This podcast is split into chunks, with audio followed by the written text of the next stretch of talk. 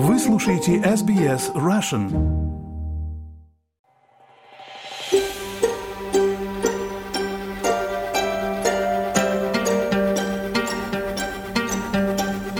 Это украинский апдейт. Здравствуйте. Соединенные Штаты Америки готовят новый пакет военной помощи, в который войдут дальнобойные ракеты. Два официальных представителя США, проинформированных по этому вопросу, сообщили, что в новый транш военной помощи с суммой в 2 миллиарда 200 миллионов долларов планируют включить дальнобойные ракеты.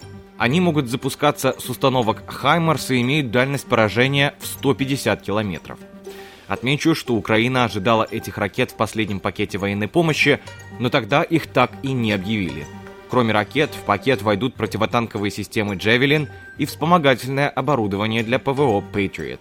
О новой помощи, по информации журналистов, будет объявлено в конце этой недели. Стало известно, что президент США Джо Байден планирует посетить Европу к годовщине полномасштабного вторжения России в Украину – Одной из остановок рассматривается Польша. Также в конце февраля планируется объявить еще один крупный пакет военной помощи Украине. Европейский Союз намерен обучить 30 тысяч украинских военных пользованию западной боевой техникой.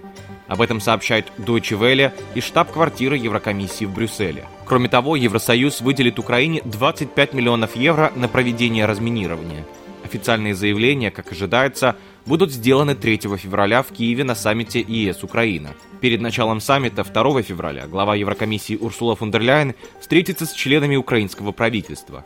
Они обсудят возможности ускоренного вступления Украины в Европейский Союз и возможность создания Европейского трибунала, чтобы привлечь российское руководство к ответственности за военную агрессию. В ноябре прошлого года европейские страны создали миссию по обучению украинских военнослужащих – Тогда заявлялось, что подготовку пройдут 15 тысяч служащих ВСУ. Однако теперь это число решено увеличить вдвое.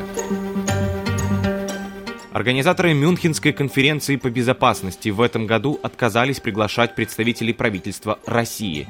Вместо них на мероприятие позвали представителей оппозиции, в частности Михаила Ходорковского и Гарри Каспарова.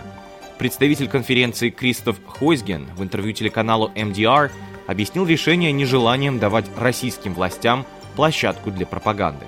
Мюнхенская конференция по безопасности проводится с 1962 года.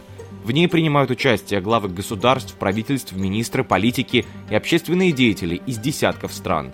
Россия участвовала в конференции с 1999 года. И на этом у меня все. Оставайтесь на волнах радио СБС.